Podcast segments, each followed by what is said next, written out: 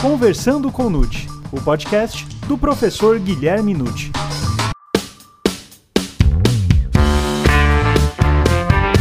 Olá, sejam muito bem-vindos a mais um episódio do Conversando com Nute. Você sabe o que significam as agravantes no contexto do Código Penal? A reincidência é uma agravante objetiva? O rol das agravantes é taxativo ou exemplificativo?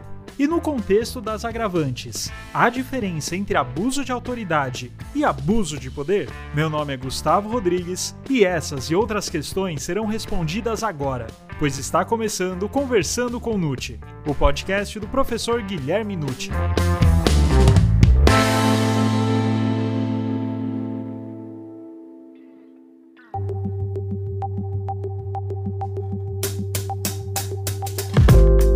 Professor Nucci, o que significam as agravantes no contexto do Código Penal? As agravantes são circunstâncias legais, portanto, são previstas em lei. E elas se concentram na parte geral do Código Penal, basicamente nos artigos 61 e 62. Elas não envolvem tipicidade, não fazem parte do tipo penal incriminador, como as qualificadoras e as causas de aumento. Até por isso, elas não precisam constar na denúncia, não é? elas são gerais, genéricas. O juiz pode até admitir uma agravante que não foi expressamente pedida pela acusação. Então, elas têm essas diferenças. Não? E, naturalmente, precisam ser ponderadas na segunda fase da aplicação da pena na escolha do quantum, né? Quer dizer, primeiro o juiz passa pela pena base, artigo 59, depois ele aplica atenuantes e agravantes. Então é nessa fase que entra a agravante, para terminar depois né, com a aplicação de eventuais causas de aumento e diminuição de pena.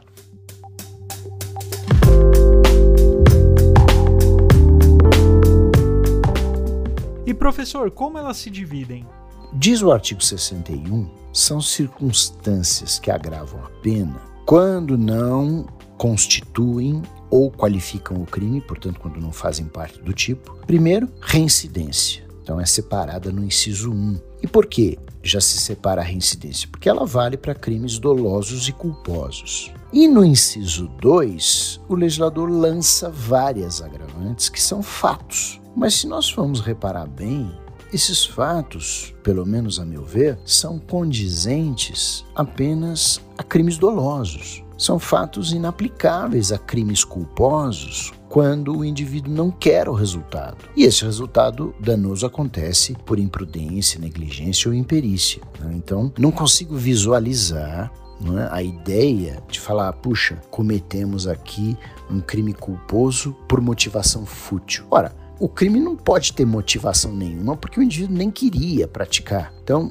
esse inciso 2, a meu ver, aplica-se apenas a dolo. Mas nós tivemos um caso emblemático acontecido nos anos 80, que foi o naufrágio do Batomushi, um navio que estava ali na Baía de Guanabara, com turistas, né, passageiros que queriam ver a queima de fogos realizada na praia. Houve excesso pessoas a bordo e esse barco naufragou, morrendo muita gente. Então, nessa situação, o Supremo Tribunal Federal permitiu a aplicação da motivação torpe embora um crime culposo, sob a alegação de que a ganância dos donos do barco, torpeza nesse caso, permitiram esse excesso, essa superlotação, causador então do naufrágio. É um caso emblemático, como eu disse, não é? E, e, não há muitos exemplos a respeito disso. Particularmente, eu acho que não deveria ser aplicada a motivação torpe, porque, repito, mesmo que esses indivíduos donos do bar tenham sido gananciosos, ora, isso não é a motivação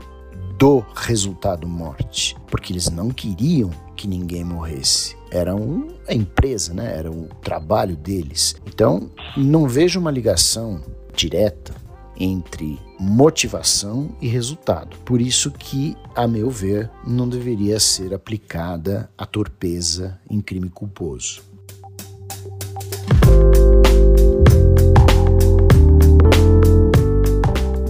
Professor, a reincidência é uma agravante objetiva?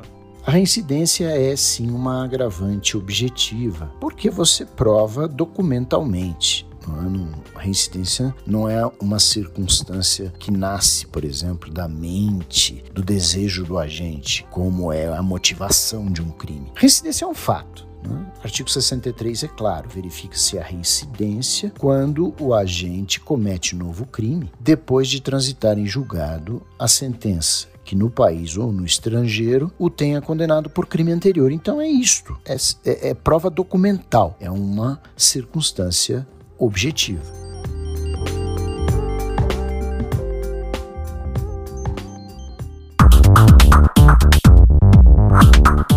Professor, como analisar as outras agravantes? Para analisar as outras agravantes, em primeiro lugar, a cautela do aplicador do direito é separar aquelas agravantes que já são para alguns crimes qualificadoras ou causas de aumento de pena, para não acabar incidindo no que se chama de indevido bis in idem.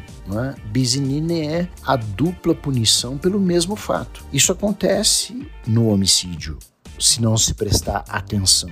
Repare que nós temos hoje como qualificadora no homicídio o crime contra a mulher, o feminicídio. Nós temos também a agravante de crime contra a mulher. Então, note, não é possível é? aplicar as duas. Então, a primeira cautela de um magistrado aplicar, na aplicação da pena é observar se aquela agravante que ele está usando não é uma qualificadora do crime ou uma causa de aumento. No caso específico de causa de aumento, também existe o aumento de um homicídio cometido contra menor de 14 anos ou maior de 60. Está lá no artigo 121. Agora, existe a agravante de crime contra criança e contra idoso. Veja, não é possível aplicar a causa de aumento porque o indivíduo matou um menor de 14 e, ao mesmo tempo, a agravante de criança. Como não é, evidentemente, possível aplicar a causa de aumento porque o sujeito matou um maior de 60 anos e depois aplicar de novo a agravante de crime contra maior de 60 anos. É uma dupla punição indevida. Certo, professor. E quanto vale uma agravante na fixação da pena?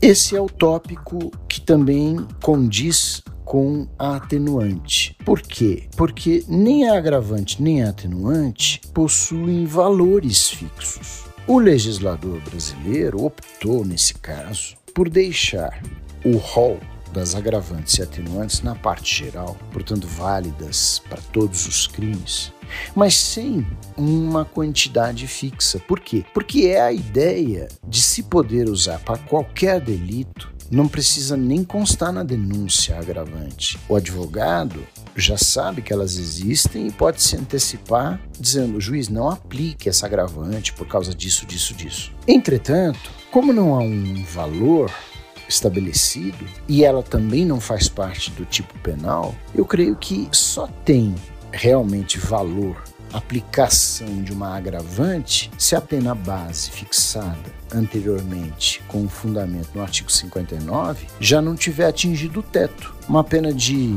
2 a 5 anos, o juiz fixou a pena base em 5 anos, por exemplo. Tem mais uma agravante, então ele não usa. Embora a lei diga, juiz, agrave a pena quando acontecer tais coisas. Ora, é uma recomendação, agrave a pena, a gente tem que ler se já não estiver no máximo. Porque se estiver no máximo, você não precisa gravar mais, não precisa tornar mais severa. Já está no teto. Assim como a atenuação é a mesma coisa. Se o juiz fixa a pena base no mínimo e tem uma atenuante, existe até súmula do Superior Tribunal de Justiça 231 que diz não pode abaixar mais. Por quê? Porque essas recomendações de abrandar a pena ou torná-la mais severa depende da primeira fase. Não pode então estar no teto para poder rompê-lo. Não há necessidade. Já está na pena máxima. Agora, notem, se houver uma causa de aumento, aí é uma determinação do legislador. Juiz aumente em um terço. Então,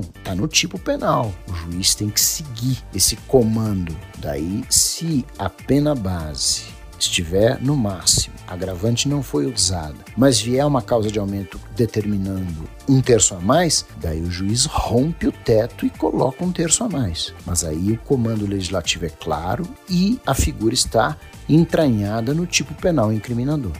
Não sendo então esse caso, nós vamos ter que escolher quando aplicar, naturalmente, né, um valor. Quando for possível aplicar, nós temos que ver um valor. Esse valor tem sido muito utilizado em torno de um sexto. Então, a pena base é fixada com fundamento no artigo 59 do Código Penal e na hora de aplicar agravante que exista, tem-se usado um sexto. Uma proporção é? Alguns usam um oitavo, outros usam um terço, mas a maioria usa um sexto. Me parece muito justo. É a menor causa de aumento ou diminuição de pena. Então, como um parâmetro para agravantes e atenuantes, um sexto. A única situação que me parece injusta é usarmos quantias fixas. Se o juiz disser, para mim uma agravante vale sempre um mês. Ora, se você dá uma pena é, de 20 anos para um latrocínio, por exemplo, e esse indivíduo é reincidente, você vai dar 20 anos em um mês?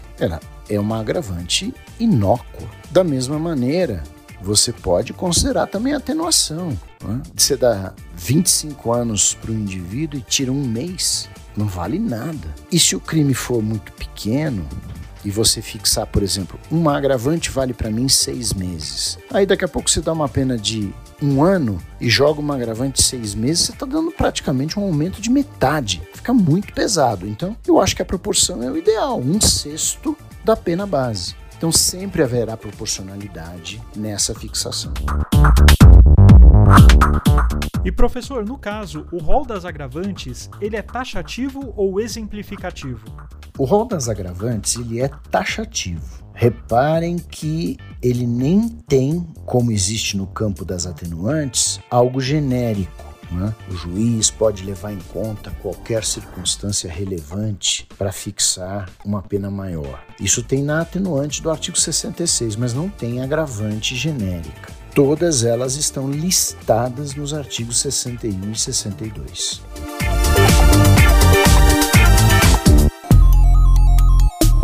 E professor, no contexto das agravantes, há diferença entre abuso de autoridade e abuso de poder? Essa é uma confusão bastante comum, porque parecem realmente iguais, né? Dizer é, aumente a pena em caso de abuso de autoridade, aumente a pena em caso de abuso de poder. Parece a mesma coisa realmente. Mas se você observar com cautela, verificará que a autoridade, esse termo utilizado, é autoridade de natureza civil. Então, quem tem autoridade sobre a vítima, como pais em relação aos filhos, tutor em relação ao tutelado, curador em relação ao curatelado.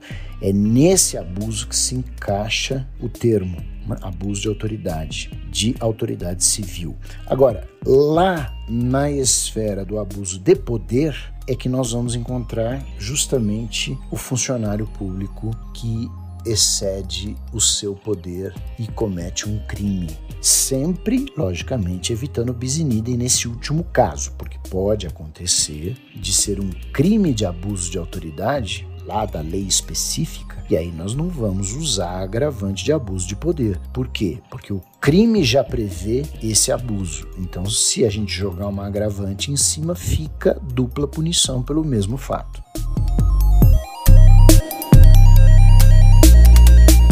E professor, como se deve avaliar os conceitos de criança, idoso, enfermo e mulher grávida? Essa questão também traz alguns pontos polêmicos porque o legislador não definiu, não é? ele lançou ali crime contra criança. Mas quem pode ser considerado criança? Nós tínhamos no Brasil basicamente três posições usadas nos tribunais e até na doutrina. Havia aqueles que defendiam que criança era até sete anos de idade, porque psicologicamente é quando é ultrapassada a primeira infância. A partir dos sete anos surge a segunda infância, pré-puberdade, então não seria mais criança. A segunda posição, que me parece a correta e é predominante hoje, segue o estatuto da criança e do adolescente. É um ótimo parâmetro. Criança até 11 anos completos. Atingiu 12 anos, é adolescente. E a lei não prevê, né? Agravante contra adolescente. Então, nesse caso, criança é até 11 anos. Mas havia também aqueles que defendiam, é, buscando amparo no próprio Código Penal, que a criança iria até os 13 anos por conta daquela ideia de vulnerabilidade no crime lá de estupro de vulnerável, ter relação sexual com menor de 14 anos. É uma pessoa vulnerável, então alguns diziam, tá vendo? É uma criança. Mas tem prevalecido hoje, a meu ver, com bom senso, porque temos que seguir uma lei específica. Me parece que o parâmetro do estatuto é perfeito criança até 11 anos, adolescente acima de 12. Agora, com relação ao idoso, ficou resolvida a questão, porque quando o Estatuto do Idoso foi editado, mudou o termo que havia aqui na agravante, que era velho. E para interpretar velho também era um problema, é? havia posições para todo gosto. Agora ficou claro, é? é maior de 60 anos, então é o idoso. Não tem mais uma interpretação, um critério cronológico. Quanto a enfermo, logicamente é a pessoa que está doente. Mas eu vejo aqui duas cautelas que tomaríamos sempre ao julgar um caso. Primeiro, é preciso que essa enfermidade tenha alguma ligação com o crime. É? Porque se o sujeito está com o dedo quebrado, o braço quebrado, ele está enfermo, mas nem por isso ele sendo vítima de um estelionato, foi enganado, está prejudicado, porque afinal de contas ele está com a saúde mental perfeita. Então, tá com o braço quebrado ou o dedo quebrado não tem relação nenhuma com o crime praticado. Assim eu vejo. Agora, lógico, se o indivíduo está com a perna quebrada, andando de muleta e o indivíduo o assalta ou furta sua carteira, naturalmente se aplica. Por quê? Porque a sua enfermidade contribuiu para sua maior vulnerabilidade. E assim vejo eu também com a mulher grávida.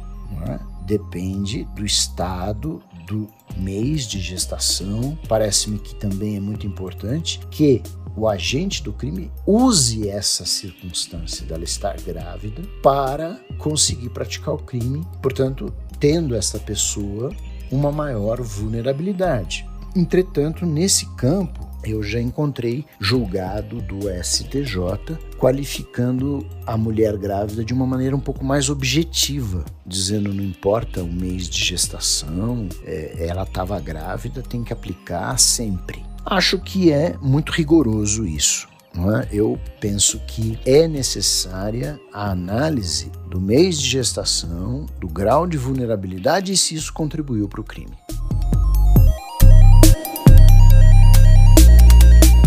Bom, professor Nutt, agora para finalizarmos este episódio, a última pergunta. Em face da pandemia do novo coronavírus, aplica-se a agravante de crime cometido durante a calamidade pública? Essa questão tem sido bastante discutida hoje, né? Por conta de estarmos ainda vivendo uma fase da pandemia da Covid-19. Me parece que, dentro de um critério de causa e efeito, é preciso haver uma ligação entre o delito cometido e a pandemia. Porque, senão, meus caros, não há, nesses anos de pandemia, já se vão aí dois anos, vamos atingir daqui a pouco todos os crimes cometidos no Brasil inteiro, de qualquer nível, de qualquer tipo, tem agravante é? de crime cometido durante calamidade pública. Não vejo assim. Mais uma vez, é preciso que o agente do crime se aproveite de uma situação de incêndio, naufrágio, inundação, calamidade pública ou desgraça particular para o cometimento do crime. Então, imaginemos né, que você cometa crimes durante um lockdown, né? durante uma época que a pessoa está reclusa na sua casa, você se aproveita disso e consegue invadir a empresa do indivíduo que está fechada por causa da pandemia, eu vejo um nexo de causalidade e aí poderia aplicar essa agravante se houver o estado né, de calamidade pública. Agora, é preciso buscar essa ligação né, entre o cometimento do delito e a fase de calamidade que se vive por causa da pandemia.